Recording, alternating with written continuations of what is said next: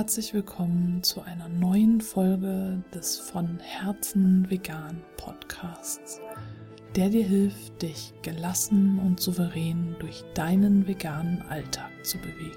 Ich bin Stefanie und in dieser Folge geht es um den Vorteil, in einer Blase zu leben. Du kennst das vielleicht, es wird dir vorgeworfen, dass du in deiner veganen Blase lebst, dass du ja nichts anderes mehr wahrnimmst, dass das negativ ist. Und ich möchte jetzt dagegen halten. Das ist meine Meinung. Und zwar habe ich vor kurzem wieder erlebt, wie es ist, aus der Blase gerissen zu werden. Ich habe einen Blogartikel getwittert, in dem es darum ging, dass ich Menschen, die noch nicht vegan leben, Tipps gebe, wie sie mit einer Veganerin oder einem Veganer umgehen können, wenn dieser oder diese ihr Weihnachtsfest sprengen. Als ich diesen Blogpost getwittert habe, hat eine Person das äh, retweetet, die wiederum anscheinend jede Menge anti-vegan Menschen als äh, Follower hatte, jedenfalls wurde ich auf einmal mit äh, so, hm, ich wüsste was, Blutwurst und was weiß ich, Kommentaren überschüttet und habe dann gedacht, okay, hallo Realität. Ich habe dann alle blockiert. Ich weiß, manche sehen das als Bestätigung, manche Trolle, die der Meinung sind, äh, wenn sie blockiert werden, haben sie irgendwie ein Sechser im Lotto gewonnen oder was auch immer. Aber für mich ist es die beste Strategie, solche Menschen einfach zu blockieren auf Twitter, weil ich äh, sonst das ja alles lesen muss und äh, die mir sonst noch Nachrichten schicken können und so weiter. Also habe ich sie einfach alle blockiert und gemerkt, okay, wenn ich aus meiner Blase rauskomme, schau, da ist ja die Realität.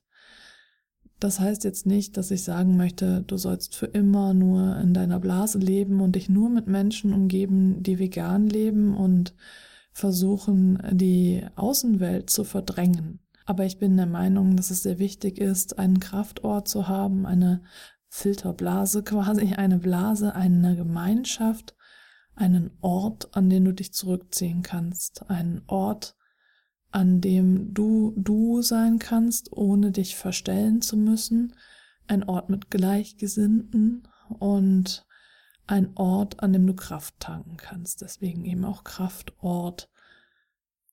Das kann ein virtueller Ort sein, das kann auch, wie zum Beispiel die Nature Community in der Pfalz, ein richtiger, äh, haptischer, realer Ort sein, ähm, die dort ja ein veganes Dorf quasi aufgebaut haben.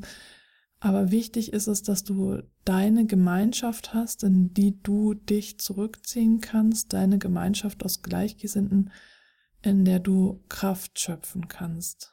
Der buddhistische Mönch Thich beschreibt es als Sangha, also die Gemeinschaft, in der, in die er sich oder in die sich alle seine Anhänger und Anhängerinnen zurückziehen.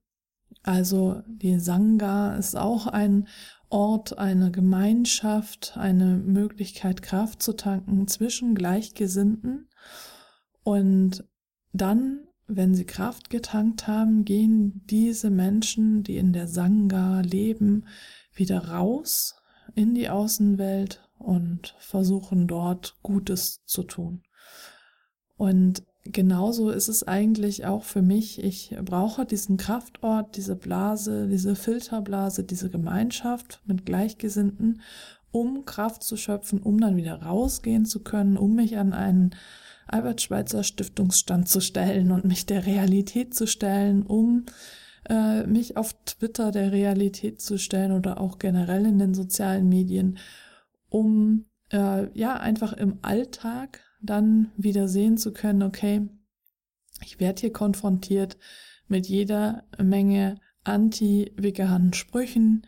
Ich werde konfrontiert damit, dass eben nicht 99 Prozent der Menschen vegan leben, sondern nur ein Prozent.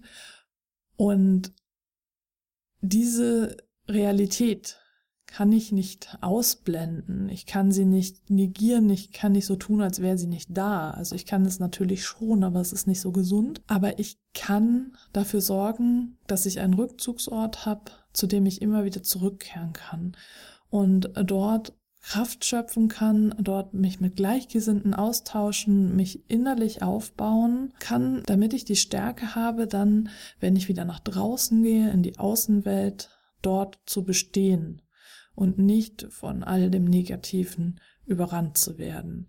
Und genau das ist ja auch die Idee, die ich äh, in den Clan gesteckt habe, weswegen ich den Clan entwickelt habe, weil ich in dem Clan dir die Möglichkeit biete, diesen Kraftort zu haben, diese deine Sangha quasi, die Gruppe von Gleichgesinnten, in der du Kraft tanken kannst, in der wir gemeinsam Methoden entwickeln und Strategien, wie du mit Herausforderungen umgehen kannst, in der ich dir zeige, wie du mit den Power-Ups und den verschiedensten Übungen der Geheimidentität und der spielerischen Herangehensweise, die ich so gerne mag, wie du damit dich stärken kannst, um dann wieder rauszugehen, immer wieder rauszugehen in den Alltag, immer wieder rauszugehen in die Außenwelt und dich äh, mit dem zu konfrontieren, was da ist.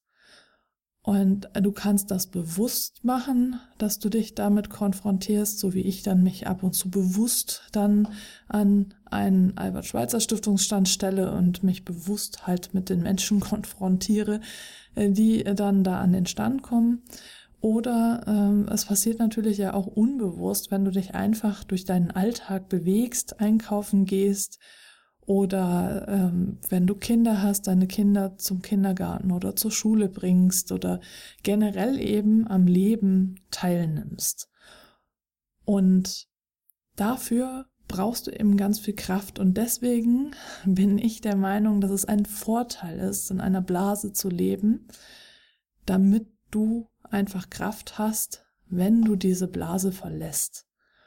Und klar, du kannst natürlich für immer in der Blase bleiben. Ich finde das aber sehr herausfordernd, denn ähm, vor allem, wenn du nicht allein lebst, äh, hast du so viele Faktoren, die dich dann doch mit der Außenwelt in Berührung bringen.